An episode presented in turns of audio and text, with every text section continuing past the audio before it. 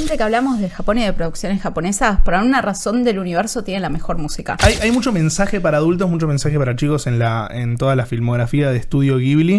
Después de Erwig y la Bruja, en 2023, o sea, este año se estrena Cómo Vives, que nos va a contar la historia de un muchacho que se muda a una ciudad y encuentra un libro mágico que lo transporta a otra dimensión. Nerdipedia. Videojuegos, cine, series, cómics, tecnología, cultura pop. Un programa semanal con análisis del pasado, presente y futuro de la industria del entretenimiento. Es momento de descubrir este mundo a fondo. Con Jess Roth, Nicolás Rábago y Romina Pereira.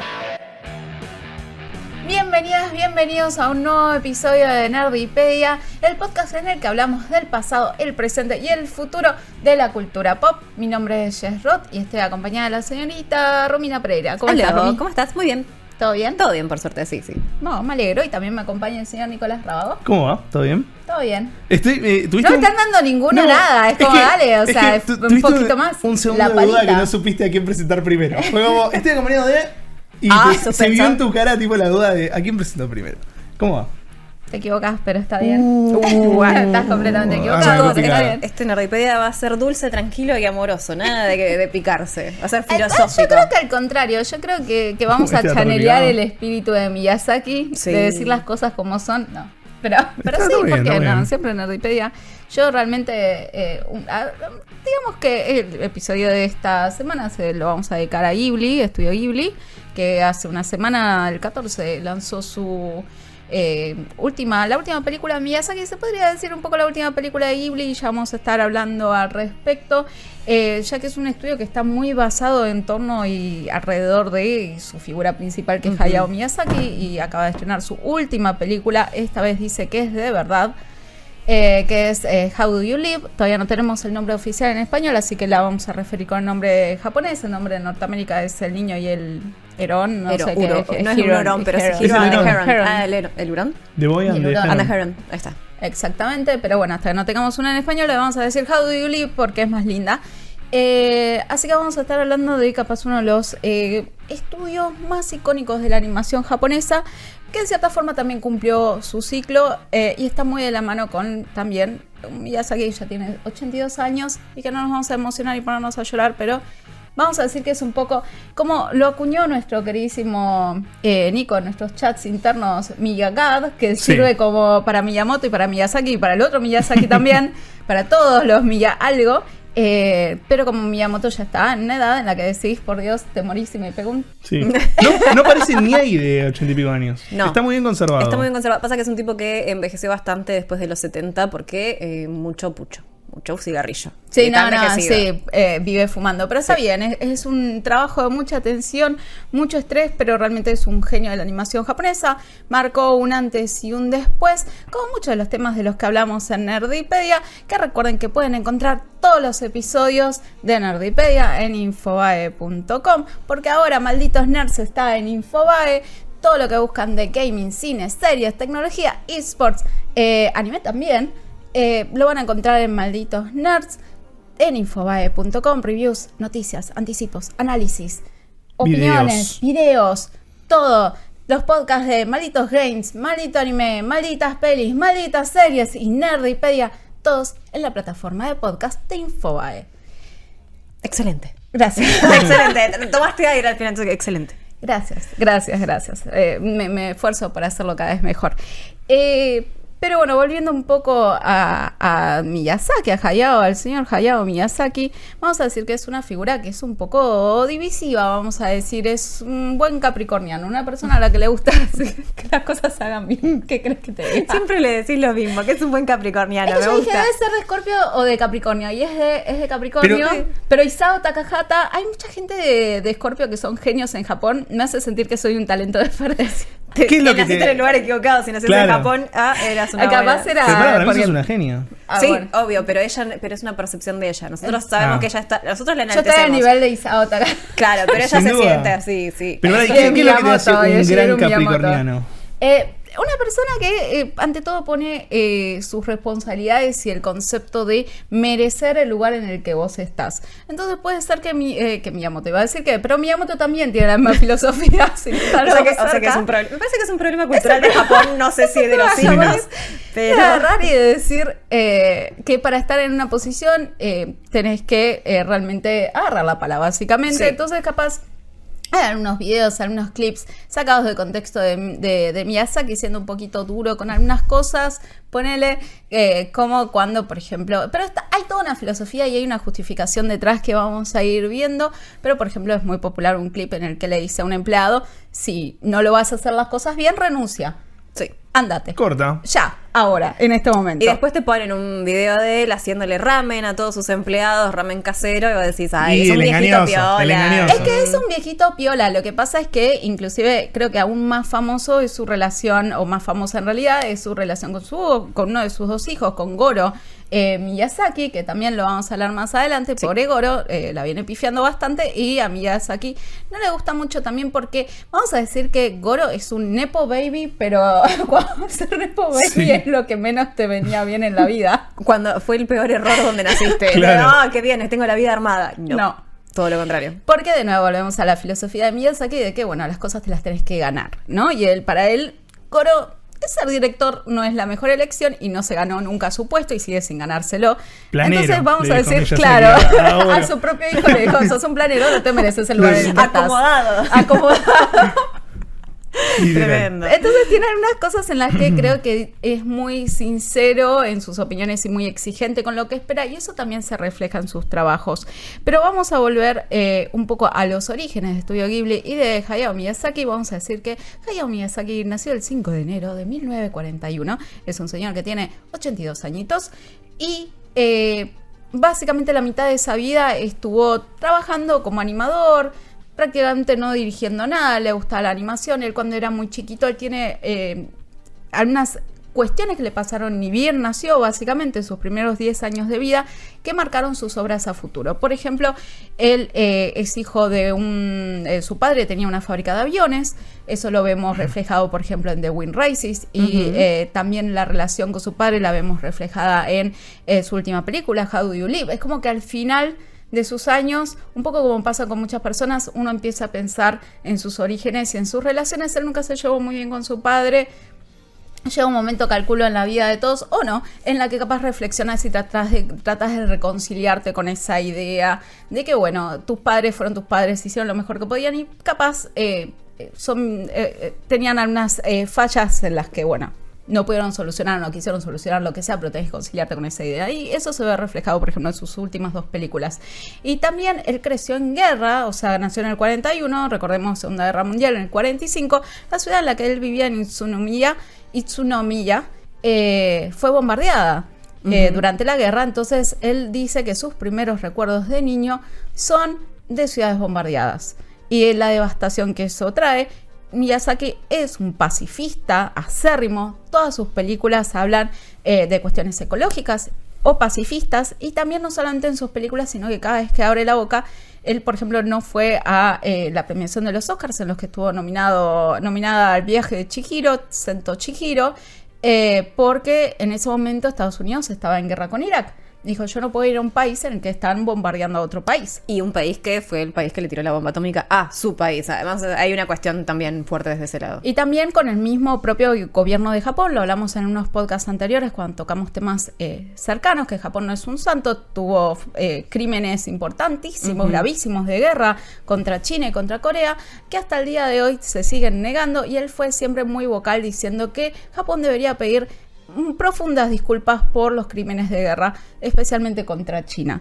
Entonces es una persona muy vocal en, sus, en lo que piensa, en sus principios. Dije que su relación con su padre era media complicada hasta que se murió, inclusive nunca se llevaron bien.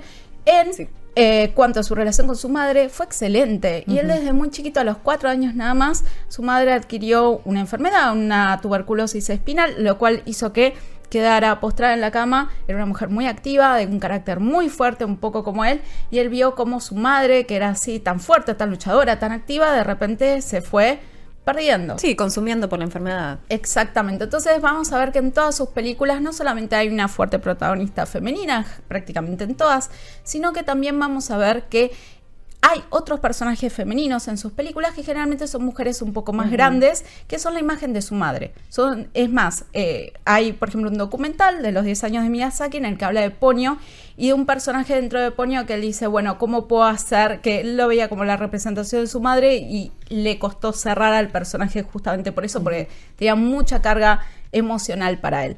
Entonces, vamos a ver cómo toda la vida de Miyazaki en realidad se termina reflejando en sus películas. Como dije, él desde muy chico eh, no tenía muy buena salud, tampoco, o sea, tuvo unos inicios muy duros. le dijeron que iba a vivir hasta los 20 años, tenía una salud muy frágil, entonces se dedicó a, a dibujar. Le gustó, le encantó, se metió en la universidad, se recibió, empezó a trabajar en Toei Animation, un estudio mítico, icónico de Japón. Eh, era el que le fue más o menos, vamos a decir, le fue regular. No era Eh, para él, vamos a decir. no era para él, vamos a decir. Eh, esto va pasando medio de estudio en estudio, eh, sin mucha, sin un montón de suerte. En un momento, inclusive, una de las películas en las que estuvo involucrado no le fue muy bien. Pero en el medio, entre pasar de estudio en estudio, fue conociendo a eh, Isao Takahata, que es otro de las tres cabezas de, detrás de Estudio Ghibli. eh, autor de La tumba de las luciérnagas, eh, de Mis vecinos los llamadas. Hay un montón de películas eh, icónicas que hizo la princesa Kaguya, eh, que hizo Isao Takahata, que lamentablemente desde 2018 no está más con nosotros, eh, ya que se murió, pasó Sí. a otro plano, vamos a decir. Falleció de un cáncer de pulmón, Sí. donde varias veces lo llamaron a, a, a Hayao Miyazaki y le dijeron, si lo querés a tu amigo, tenés que convencerlo de que deje de fumar porque su vida corre peligro. Y no lo lograron, porque era un tipo que dijo, me gusta mucho fumar. Así, literal. Y fue, bueno, su perdición. Si ven trailers o eh, documentales, sobre todo de- del estudio Ghibli, van a ver que están fumando pucho, pero como si no hubiese un mañana. Pero aún así, mira, saqué, decía, hay un- discurso bastante emotivo en el que dice, yo pensé que Paku-san, que era el, el apodo Sí. que tenía, iba a vivir hasta los 95 años y lamentablemente no fue así, pensé que se iba a morir después que yo. Sí. Y nada, de nuevo, son todas cosas que hoy en día vemos que le pesan bastante a Miyazaki, como es lógico, ¿no? Eh, pero bueno, Takahata también, o sea, eh, la misma carrera que Miyazaki empezó también atravesado e impactado por la guerra, la ciudad en la que él vivía, de hecho, fue bombardeada eh, fuertemente y es la inspiración para la tumba de las luciérnagas, aparte de la novela en la que está basada. Y eh, también le iba más o menos, o sea, estuvieron involucrados con Lupin, a veces le iba bien, a veces le iba mal, estaba medio todo medio raro ahí, ¿no? Entonces nunca estaban muy bien convencidos, Takahata aparte no le gustaba mucho animar, él no quería animar, él quería dirigir, él quería, él se veía como director de películas o series, pero director, y decía que bueno, eh, la animación era un buen formato para sus ideas, pero nunca se vio como animadora, a diferencia de Miyazaki, que sí es animador, y recordemos que sus películas hasta el día de hoy se siguen haciendo a mano. Eh, todo lo que es a computadora es para potenciar la belleza de cada cuadro, o sea que se vea un poquito mejor, pero en realidad cada una de sus películas se sigue dibujando a mano, él chequea cada cuadro eh, que realizan sus colaboradores y si no le gusta lo vuelve a dibujar él, así que al menos no te lo revolea por la cabeza, te, Por lo se menos lo hago yo. no te hace elaborada de nuevo, por lo menos se encarga él, ¿viste? se encarga él eh, y también tiene un proceso de creación que es bastante, un proceso creativo que es bastante particular. Él eh, no es que hace un guion, sino que tiene una idea vaga en la cabeza y empieza a dibujar, a crear y a partir de ahí es que va eh, haciendo, desarrollando la película. Pero en ningún momento él se pone a hacer un script, sino que todo esto es con storyboards. Todo esto siempre es dibujando. Es como necesita visualizar, inclusive hacer imágenes que lo ayuden a, eh, ¿cómo se podría decir? A, que le ayuden con la idea de la película, el sentimiento de la película, lo que él quiere Sí. proyectar con la película. Él es puramente un artista, no va desde lo narrativo, desde lo, de, lo narrativo en lo literal, él le gusta lo narrativo en lo visual y por eso es, es- él es un storyboarder. Bueno, porque no, no hace otra cosa más que dibujarlos. Por eso también tardan tanto las películas. Sí. Porque nunca las puede, no sabe, o sea, nunca nadie sabe cómo va a terminar la película hasta que él termina de dibujar y muchas veces la producción de la película ya arrancó porque si no pasan 25 años y él sigue armando Claro. el storyboard de una película. Pero bueno, hay que dibujar también. Eh, Eh, también. Toma tiempo, ¿no? Y Sí, sí. eh, a medida que va siendo más grande, no es que él no participa, al contrario, es uno de los más activos en la creación de sus películas, así que bueno, es complicado. Y hablemos un poquito también de la tercera cabeza de Ghibli, que es Toyo Suzuki. Eh, Él es un productor, chicos. Él no es ni animador ni director. Él era el director de, era el productor en realidad de Animage, que es eh, capaz una de las revistas junto a New Type más populares de anime y de manga en Japón. Yo lo conozco desde chiquita de Animage, así que capaz hay otra que es más popular en este momento, pero para mí era New Type y Animage tenían las super mega tapas siempre. Entonces, en un momento, eh, Miyazaki empezó a colaborar con la revista. En la revista le dijeron, él quiso pichear la historia de, de la idea de un film de, basado en Náusica. eh, que, y se la rechazaron. Le dijeron, no, no me interesa. Y le agarraron y trataron de pichar otras ideas ahí en el medio. Y dijeron, no, no me interesa ninguna de tus ideas para hacer ningún anime. ¿Por qué no te pones a dibujar un manga basado en ese Náusica del cual me hablaste? Y él se puso a hacer eso. Dijo, bueno, está bien, te hago un manga. Tengo que pagar las cuentas a fin de mes. Está bien, hay, hay que pagar la luz. Hay que pagar la luz. Entonces se puso a dibujar. Este manga fue ultra popular, la rompió, eh, vendía a lo loco. Entonces le dijeron, bueno, dale, puedes hacer una película. Y él dijo, ¿sabes qué? Ahora no quiero hacer una película. Ahora no quiero. Le insistieron, le insistieron, le insistieron. Y él dijo, mira, la única forma en que la haga es que yo sea el director. O sea, no, no te voy a, no, no voy a dibujar y nada más. O sea, la quiero dirigir yo. Entonces dijeron, bueno, dale, haz lo que vos quieras. Eh, y así es como nació Náusica, que se lanzó en 1984 y que, de nuevo, es una historia, eh, no se hizo, se hizo dentro de un estudio menor, chiquito, seleccionado por Takahata y Miyazaki, porque Takahata lo llamaron para colaborar en este proyecto con Miyazaki, igual que eh, Hisaishi, Joe Hisaishi, que es quien hace gran parte del soundtracks exclusivamente de las películas de Miyazaki. Yo creo que ni siquiera en las de Takahata está, está Joe colaborando, que en ese momento era un compositor súper experimental. ¿Y por qué hablamos de la música? Siempre que hablamos de Japón y de producciones japonesas, por alguna razón del universo tienen la mejor música. Así tenemos a Nobuo Uematsu, tenemos a, bueno, eh, a Masayoshi, Soken, pero tenemos a Koji Kondo. Eh, y ahora no me acuerdo el nombre del compositor de Silent Hill. Tenemos que pasar los mejores compositores de anime y de videojuegos que existen. Eh, porque le ponen mucha atención a la música. Eh, pero bueno, esa fue la primera película en la que colaboraron los dos.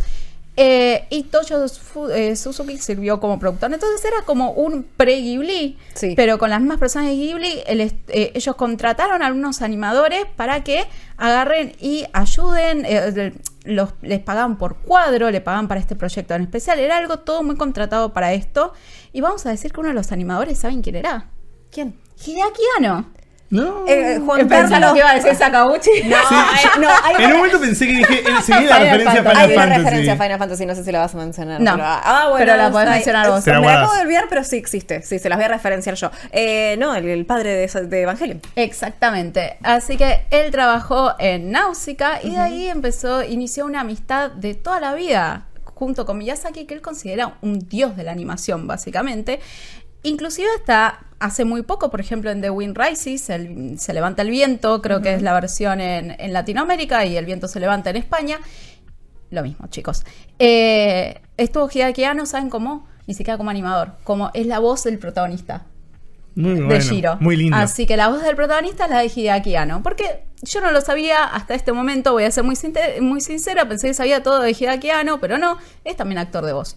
No sabía, solamente sabía, sabía que había participado porque lo leí, viste esas cosas que lees alguna vez en internet, pero no lo comprobé fehacientemente porque no le conozco la voz a Hideaki Anno más que después en entrevistas y eh, no sabía que era actor de voz, pensé que había participado acá porque pintó, No, no, y encima el protagonista. encima protagonista.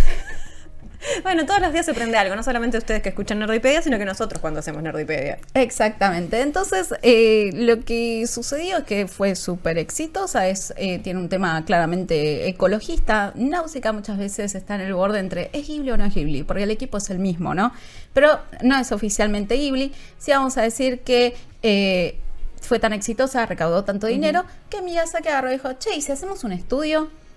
¿Y si, Sí. y si hacemos nuestro propio estudio? Pero no va bien de si forma... ponemos nuestro propio negocio. Si hacemos Claro. nuestro propio juego de azar, claro. Tal cual. Eh, para ese entonces tenía como 43 años, les digo, para la gente que es mayor y que eh, todavía podemos triunfar en esta vida. A los Vamos. 43 años, en 1985, eh, es que en realidad a los 44 es que fundó Estudio Ghibli junto con eh, Toshio Suzuki y Eisao Takahata.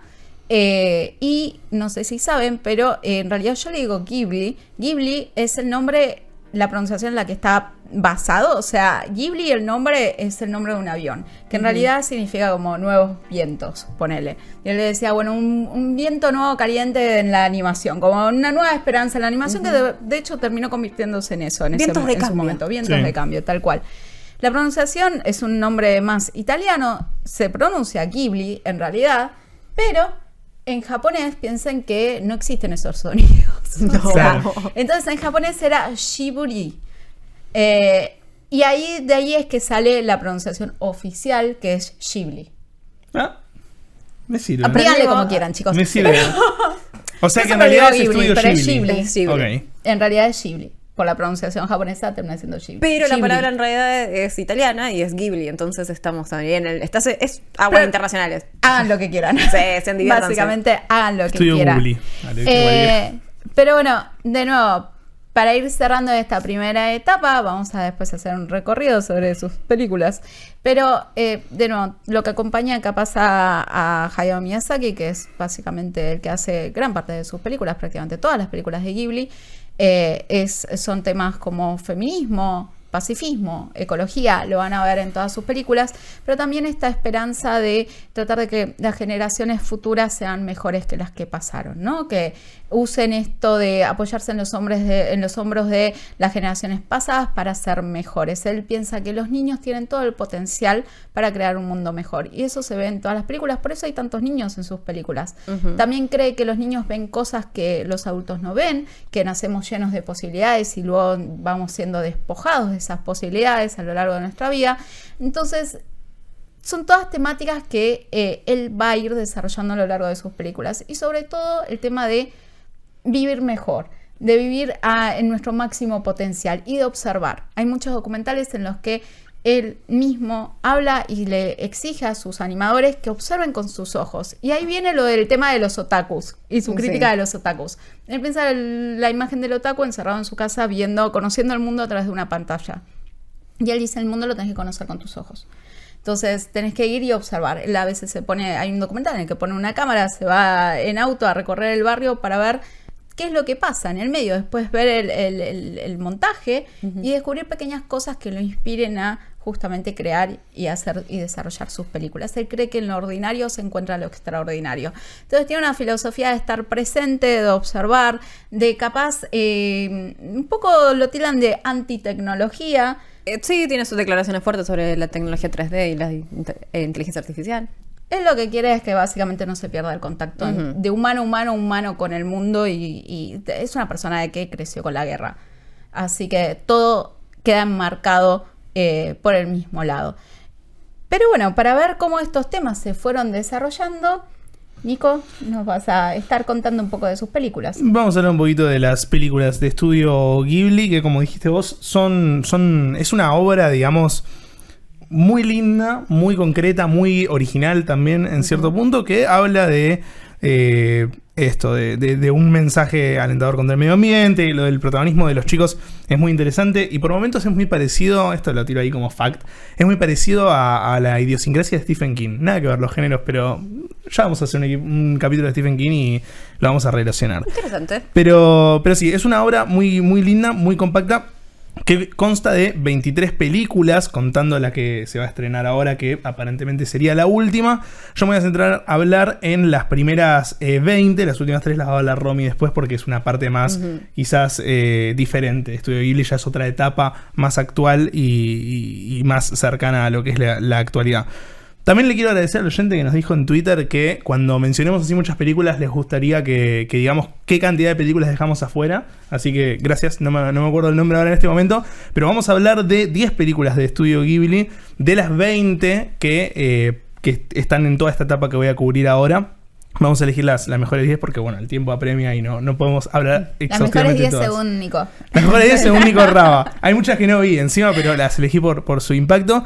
Eh, después de Náusica y la ganancia que, que eso le genera a, a la gente que hace la película, que no era estudio Ghibli en ese momento, crean el estudio y ya se ponen a desarrollar su primera película con un presupuesto de 3 millones de dólares que es un presupuesto chico para una película, pero no tan chico para una película animada, menos en los años 80, menos para eh, lo que es un estudio nuevo en Japón.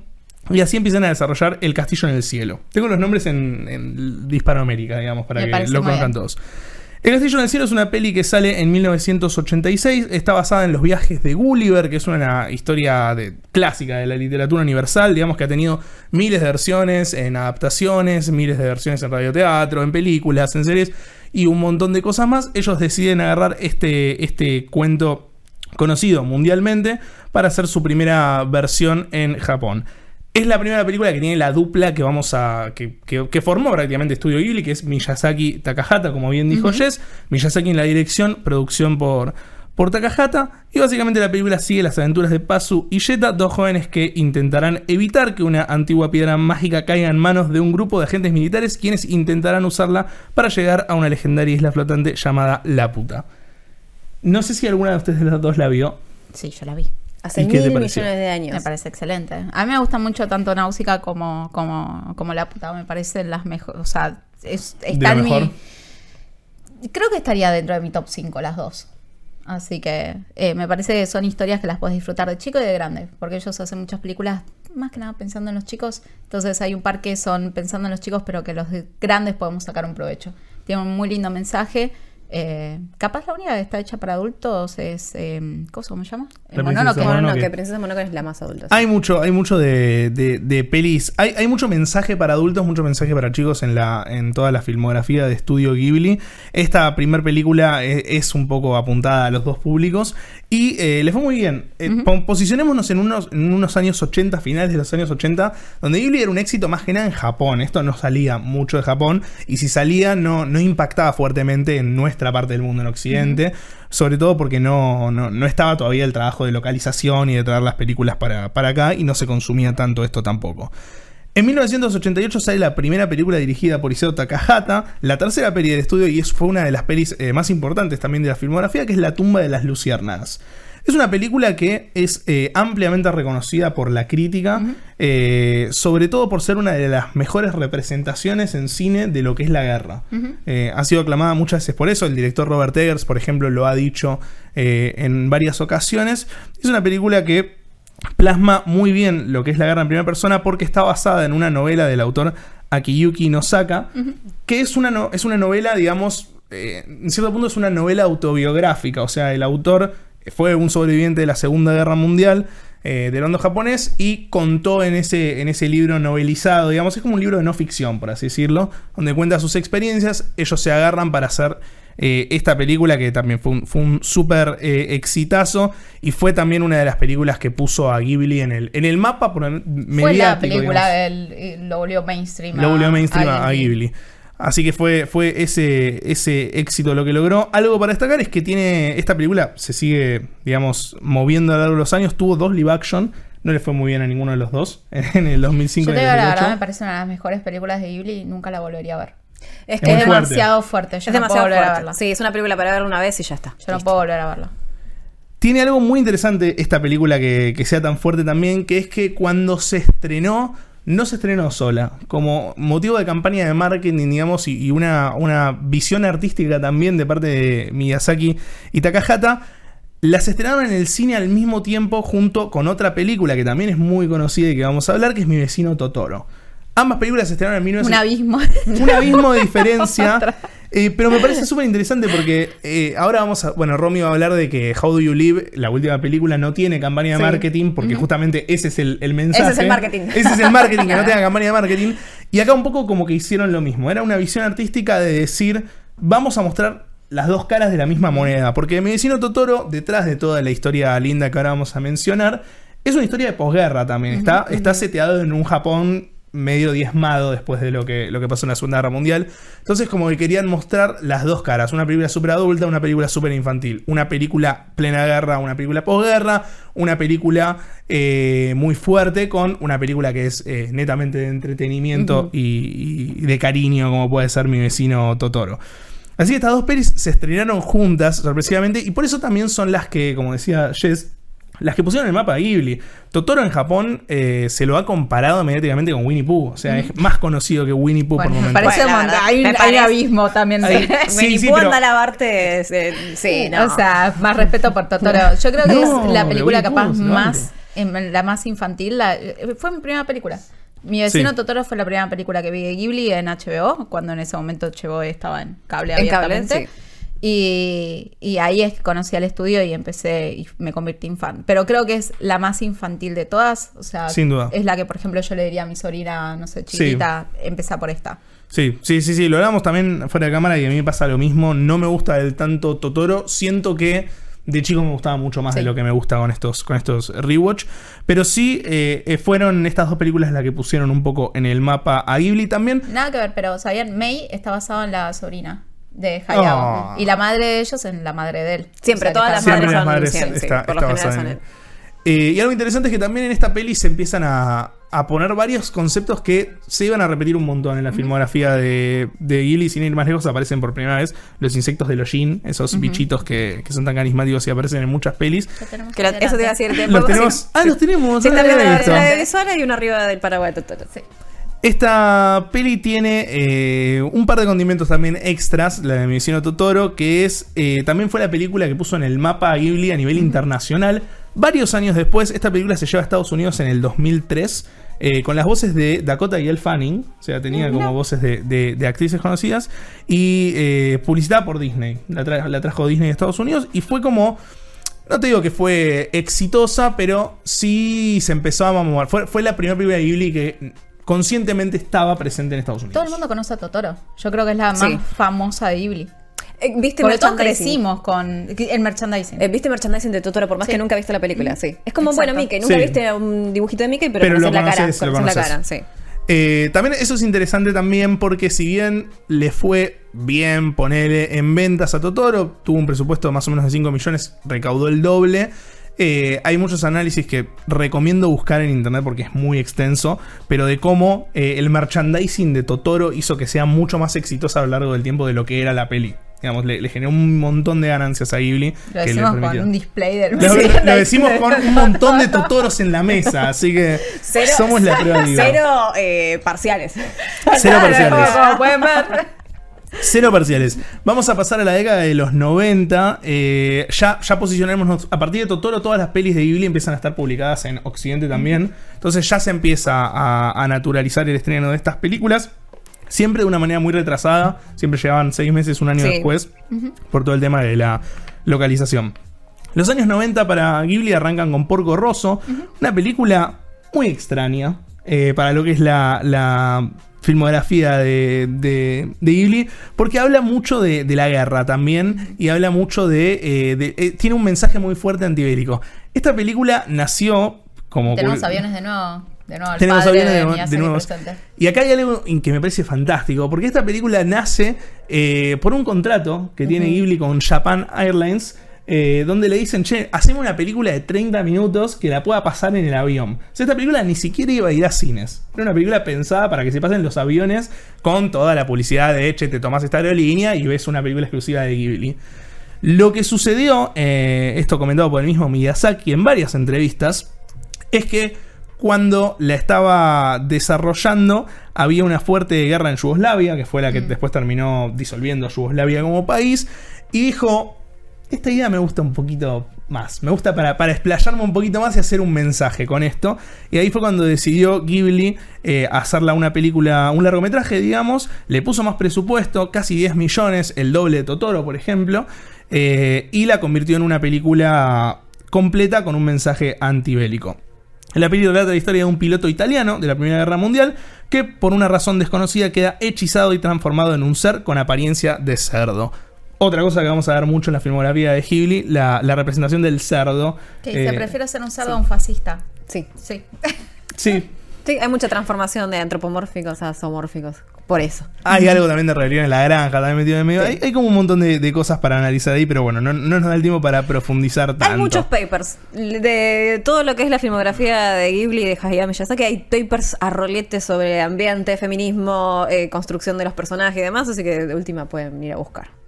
Sí. O podemos hacer Nerdipedia 2. Yo podría- Parte Yo, estoy, eh, yo te voy a hacer una Ghibli. trilogía de episodios de Ghibli. Yo estoy para hacer una Wikipedia sobre la construcción de lo bélico, sobre la construcción del, del medio Del ambiente y del feminismo. Discúlpenme. Sí, Sí, todos mensajes que Ghibli eh, propone y vamos a justamente agarrarnos de eso para pasar a la siguiente película, porque así como esta película es una fuerte intención de Miyazaki de mostrar cómo él estaba en contra de, de lo bélico, digamos, y cómo, cómo abogaba por el pacifismo, en 1997, su próxima película era una gran metáfora sobre el cuidado del medio ambiente y cuidar a nuestro mundo. Estamos hablando justamente de La Princesa Mononoke, una de las mejores películas del estudio Ghibli. Sí, sí, Eh, Me parece fantástica. La pude ver en el cine hace poco, estuvo el Ah. Dijimos que era la mejor, que capaz no era nuestra favorita, Sí, pero es la, la sí. que pensamos que es la mejor. Sí. No sé si Romy también. Coincido. No, no, para mí es la mejor. Es una de esas películas que a mí lo que pasa con Mononoke es que cada vez que la ves te quedas pensando. Tipo, tenés que estar un rato pensando y diciendo, ok. Eh, porque tiene un mensaje muy fuerte y una forma muy linda de, mostrarla. De hecho, creo que los niños en gran parte no la van a entender esta peli, o, o no por lo menos con el metamensaje que tiene. Está ambientada en un Japón del periodo Muromachi y se centra en la lucha entre los guardianes sobrenaturales de un bosque y los humanos que quieren profanar esos eh, recursos. No fue una peli que, eh, que digamos que tuviera tanto éxito fuera de Japón, pero en Japón, o sea- sí tuvo éxito en Japón, pero no como otras que vamos a hablar ahora en, breve, pero en Japón fue una locura La Princesa Mononoke. Fue la película más taquillera de la historia de Japón hasta ese mismo año más tarde cuando se estrenó Titanic, que le sacó el, el lugar, y por muchos años fue la película animada eh, más taquillera en la, en la historia de Japón. Impactó muy fuerte en la cultura. Y para cerrar esta parte, debo decir que es un peliculón y que si no lo viste, anda a verlo porque estás perdiendo vida. Estoy que Sí. para verlo día a la noche. Estoy. Te digo que de fondo mientras trabajo no estaría mal, ¿eh? Yo ayer De tuve de compañía. fondo un par de películas, así que. Me parece un plan. Me gusta, me gusta para, para verlo. Vamos a pasar eh, rápido a la siguiente película que para mí es mi favorita, es la que más me gusta de Studio Ghibli. La primera que vi es todo para mí en cuanto a, a el Ghibliverse. Y es eh, el Ghibliverse. Es el viaje de Chihiro, la película del 2001, también dirigida por Miyazaki y en cierto punto es la película que lo cambió todo y que hizo que Ghibli sea el monstruo para el entretenimiento que es hoy, que hoy tiene un parque de diversiones, que es reconocido en todo el mundo, en gran parte fue eh, gracias a El viaje de Chihiro, que fue un éxito no solo en Japón, sino en el resto del mundo, lo que lo llevó a ganar eh, el Oscar a Mejor Película Animada en ese mismo año. Eh, nada, tremendo. El viaje de Chihiro habla de la historia de una, de una niña que se está mudando. Y en el medio de, de- de esa mudanza se encuentra con un pueblo medio fantasma con la familia y empiezan a pasar cosas muy extrañas hasta que ella termina metida en todo un eh, universo completamente diferente y, y- y falopa que es hermosa. Eh, está lleno de metamensajes, eh, habla en contra de la codicia, o sea, ni bien arranca la peli, no es un spoiler, pero los padres comen un montón de comida eh, y se termina convirtiendo en cerdos y ella tiene que descubrir cómo salvarlos. Tiene mensaje de Volvemos codicia. un poco a la imagen de, de Porco Rosso. Volvemos un poco a la imagen de Porco Rosso. Habla un poco también de, de- de esto, de, de la protagonista que tiene que salvar eh, todo, tiene que salvar a sus propios padres, entonces como que eh, enaltece la figura de los niños, también los pone en un lugar bastante copado. Tiene mucho del- de todo el imaginario shinto, de que hay espíritus en todos lados, de todas cosas. Sí. También, bueno, tiene mucho de mitología japonesa también, sí, con, sí, lo- sí. con los dragones. Haku es un personaje que a mí me, me vuela la cabeza. Muchos gatos nombrados bajo ese nombre. Muchos muchos gatos nombrados, sí. Muchas adopciones. Muchos gatos de amigos te, te tuvieron Que- ese que nombre. ¿Qué tienen quieren que Haku, les sí. diga, chicos? Eh, bueno, a nivel económico también la peli fue un éxito sin precedentes, digamos. Eh, Salió. Las pelis de Ghibli no, nunca salieron un presupuesto muy elevado. De hecho, esta peli, para poner en contexto, salió 20 millones de dólares hacerla y recaudó más de 350. O sea, es como que fue. fue Pero hasta el día de hoy, cuando ves las listas de las mejores películas del mundo, está esta.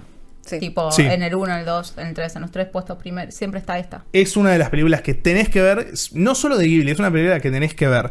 Eh, y un dato, digamos, para sumar ya para cerrar con, con el viaje de Chihiro, es que es la primera peli desarrollada por computadora, eh, que como dijo antes Jess, se sigue haciendo todo a mano por insistencia de Miyazaki, pero es la primera que utiliza computadoras para, eh, para mejorar, digamos, la, la imagen. Creo que Princesa Mononoke también tiene unos usos de en las animaciones de pelea, pero muy leve comparado con el CGI que Mira, puede me estás tener. contradeciendo la información, Romino. Me parece, eh, te, te la tiro ahí, te la tiro como duda. Me parece Puede que ser, Princesa. Mononoke tiene un poquito. Un poquito. Ah, tal vez en, tal vez en, una, vamos, tal vez en sí. una revisión. No, no, puede ser, puede ser, puede, Puede ser, Que, que así sea, pero sí, el viaje de Chihiro es una de las también Sí. que las primeras que lo proponen en gran cantidad. Sí. Pasamos a la próxima peli y vamos a hablar de una que es muy importante también en lo que es eh, Estudio Ghibli, pero que yo no la vi, así que voy a recurrir a sus opiniones también, que es eh, El increíble castillo vagabundo, una de las películas más clásicas, podemos eh, decir también, y es una película muy, muy interesante también por el mensaje que da, es una crítica fuerte a la, a la invasión de Irak de 2003 eh, de parte de Estados Unidos, que es algo también que decía, que decía Jess antes, ¿no? Él no fue a la premiación de los premios Oscar en 2001 por el viaje de Chihiro, él ya en ese momento estaría empezando a desarrollar esta película que justamente era un mensaje en contra de eso. También fue una película nominada a Oscar como a- nominada al Oscar como mejor película animada eh, y perdió con Wallace y Gromit, pero sí es una de las cuatro pelis de, estudio que estuvo. Qué animada. horror, chicos, qué Sí, horror. sí, sí. ¿Qué onda? Yo no la vi. Eh, Es excelente. Eh, yo en lo personal lo disfruté bastante. De hecho, justamente la imagen de Sophie está basado esta vez eh, la madre de nuevo. Sí. Eh, pero también te habla mucho sobre, o sea, tenemos a un protagonista tanto femenino como masculino que son bastante fuertes los dos. Eh, es muy lindo cómo te habla de el paso del tiempo, de todo, obviamente tenés todo el tema pacifista, de la codicia, de ser un poco mejor uno con el otro, ¿no? Sí. De ser más amable con, con tu prójimo. Y el envejecimiento de Sofía habla también de una referencia hacia el envejecimiento que él está sufriendo y cómo Sí, eso le pesa eh, como productor y también como, bueno, en la vida. Algo interesante de esta peli ya para cerrar y pasamos al final de todo este segmento es que como estaba basada en un libro europeo y no era algo, algo japonés ni algo que Miyazaki quizás quisiera imponer desde el principio, hubo un intento en esta película de que lo dirija otra persona, medio como en, en pos de, de buscar como, como quiénes podían ser los, los nuevos directores que podían llegar a Ghibli. Eso está relacionado con lo que va a hablar Romy porque no funcionó.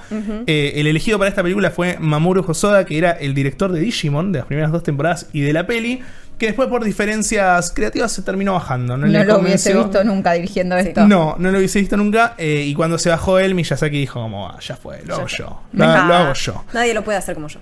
Eh, hay muchas más películas en el medio que no vamos a llegar a mencionar. Ponyo, por ejemplo, también es una película muy linda. No de mis favoritas, pero sí tiene un mensaje que en otro episodio, en Estudio Ghibli 2 de Nerdipedia, lo vamos a estar hablando. Pero eh, las pelis que cierran un poco esta etapa histórica de Ghibli son dos que iban a ser la última peli de Miyazaki y la última película de Takahata, respectivamente, las dos estrenadas el mismo año. Una es El viento se levanta por Miyazaki y la otra es El cuento de la princesa Kaguya de Kakahata. Yo no vi ninguna de las dos películas, lo voy a, lo voy a decir así, pero sí que son muy paradigmáticas por, por este motivo, por intentar ser las últimas. Son dos pelis súper exitosas. De hecho, eh, El viento se levanta estuvo nominada también a los premios Oscar, terminó perdiendo con Frozen en ese mismo año. No, igual está bien esta, esta pierde No. The Wind Races para mí es bastante buena. No, es una muy buena película, pero entiendo por qué Frozen fue tan revolucionaria en su momento para Disney. Para, En para cuanto a contenido, de occidental. The Wind Rises habla de, de cómo tus creaciones, aún con la mejor, aunque sean súper inocentes en tu mente, es- a veces se terminan siendo utilizadas para el mal. Oppenheimer. Y el, claro, exactamente, es Sí. Oppenheimer, pero versión Ghibli. Eh, esa es toda la premisa y él decía que inclusive la animación, como a veces termina torciéndose todo algo que termina siendo negativo en vez de positivo. Y cómo te pesa eso como creador. Kaguya también estuvo nominada a los premios Oscar. Ahí se completan las cuatro nominaciones que tuvo el estudio hasta ahora. Y algo interesante de, de Wind Rises es que eh, eh, Miyazaki mete mucho, mucho conflicto bélico, pero Exacto. apuntado a lo que es la, la- como la, la mentalidad de las personas en esta película. Y en Japón hubo mucho debate eh, sobre esto porque a los grupos de derecha, a los extremistas, los conservadores, no le gustaba como mucho a todo el mundo porque encontraban críticas para eso. Entonces es como interesante entender que en Japón tuvo, tuvo como un revuelo y un debate atrás de eso.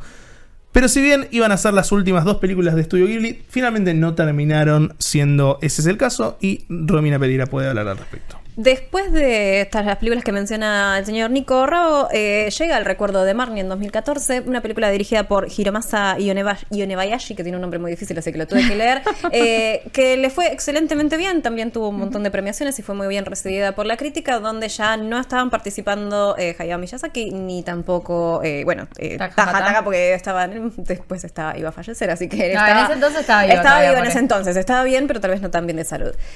Le, va muy bien a la película, pero ahí es cuando el estudio Ghibli toma una decisión bastante drástica, que es decide frenar todo lo que son las producciones de largometrajes y solamente mantener lo que son publicitarios y algunos cortos animados, pero más enfocados en la publicidad y también mantener su parque, que es el mundo Ghibli, que ahí ya estaba empezando a arrancar todo el proyecto de eh, este tipo de parque. Acá vamos a ver, si están viendo la versión audiovisual, un momento muy particular porque vamos a hablar de Goro eh, Miyazaki. Ya aprovechamos y hablamos un poquito de él porque tiene que ver con la siguiente película que eh, le va a suceder al estudio Ghibli. Esto es en el 2006, si mi memoria no me falla, donde Haya- Hayao Miyazaki fue a ver la película de su hijo, un preestreno de la primera película Los Cuentos de Terramar, eh, en donde él sale a la hora de, de la- de la- durante de la, la proyección, sale a fumarse un pucho y eh, se ve muy acongojado por la película de su hijo. no de la siento manera que positiva. pasaron tres horas y Sí. pasó una. Sí, él dice, siento que pasaron tres horas y solamente fue una, porque le costó mucho ver la película. Le- él dice que eh, no lo veía como un adulto, lo veía como un niño todavía, porque veía que estaba muy at- atravesado por las películas de su padre y atravesado por los conflictos familiares. Su hijo es una persona que él, eh, muy joven, eh, toma las riendas, por así decirlo, de algunas cuestiones del estudio Ghibli, no por decisión propia, sino que justamente Toyo Suzuki le dice que él debería ser eh, Era un director. paisajista. Él estaba sí. a cargo de diseñar el Museo de Ghibli, que lo es hermoso, y, de- Sí. y fue su director durante como cinco años. Así y después es. el parque. Le dijeron, porque sos paisajista. Sí, es paisajista Y y, de la arquitecto. nada, Sí. tipo paracaidista, cayó en la dirección y a Miyazaki no le gustó. O sea, fue apoyado por Suzuki, no por. Miyazaki, claramente. Incluso fue una decisión de Suzuki. Suzuki le dijo, venía a trabajar no, con Miyazaki nosotros. no quería saber Miyazaki nada. no quería Es no le habló. No, no, le, no se habló. No le habló a Goro durante los tres Durante la producción de esta película no se hablaban y muchas veces eh, Suzuki le mentía a, Miyazaki para pedirle opiniones sobre cosas que no eran, que eran diciéndole que eran de otra persona y en realidad eran para Goro porque no había, no se estaban dialogando entre ellos. Sale bastante conflictuado de ver la película, no le gustó mucho, por no ahora así decirlo, no le gustó. Cuentos de Terramar no le fue mal, tampoco le fue bien. Le fue Eh, mal. 40. Sí, le fueron, le fueron peor a otras. O sea, le fue, le Es de fue las mal. que peor les fue. Sí, es una película que para algunos es muy filosófica, que tal vez tiene ciertos enfoques muy lentos que no tienen mucho que ver con el estudio Ghibli, se siente como que es una réplica vacía sin alma. A Hayao Miyazaki le pasó esto, no le gustó, pero después le mandó un mensaje y le dijo que era una película honesta y que parecía que estaba bien hecha. Que nadie sabe qué significa lo que quiso decir con eso, ni su propio hijo, así que lo vamos a dejar Está ahí. bien, le dijo. Sí, le dijo, está bien, anda, anda, anda con Dios, tranquilo. Anda, anda tranquilo. Bien, ¿eh? Sí, perfecto. Y acá viene todo el conflicto de por qué hablamos de Goro Miyazaki. Bueno, porque él ahora está tomando las riendas de lo que es el estudio Ghibli y en el 2020 se estrenó la primera película por animación digital, Erwig y la bruja, que le fue bien. le fue Le fue pero está bien, comparado con otras cosas, pero tampoco le fue tan bien. Y pasan varias cosas. Primero, Hayao Miyazaki está muy en contra de lo que es la animación en CGI. En sus primeras declaraciones, unas veces que les muestran sobre lo que es la construcción de animación por computadora, que son medio como los primeros indicios, tenemos la, eh, una mini entrevista, la pueden encontrar, es muy fácil de ver, que son como los primeros indicios de la animación digital eh, por inteligencia artificial. Por inteligencia artificial, él pensó que era un insulto a la vida, lo cual va Exacto. muy alineado con su Sí. filosofía. Eh, eh, él y Suzuki están sentados en la mesa con enfrentados a un grupo de estudiantes que les, que les están mostrando esta animación totalmente creepy, como que le quieren mostrar algo lúgubre que se puede realizar. Y él les dice, ¿y para qué? ¿Cuál es el sentido de todo esto? Esto me parece un insulto a la humanidad. Él, yo- él después lo, lo especifica en otras entrevistas.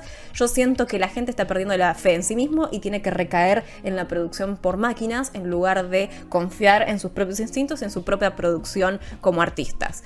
Eh, y les dice cosas muy feas. Y el pibe le dice, no, porque nosotros estamos confiando en que un día las máquinas puedan dibujar por los humanos. Y él le dice, ¿para qué? ¿Para qué? Entonces esto es mucho antes de todo el debate de la inteligencia artificial en la actualidad. Después Hayao Miyazaki un poco aflojó con esto cuando se estrena Erwin y la bruja, porque él dice que él intentó hacer animación digital, le resultó un poco vacío y no tenía mucho sentido, no tenía mucho, no tenía sazón, no, no- lo sentía planimétrico. Bueno, en su corto, Sí. vos sabes el nombre. No El recuerdo. de la oruga.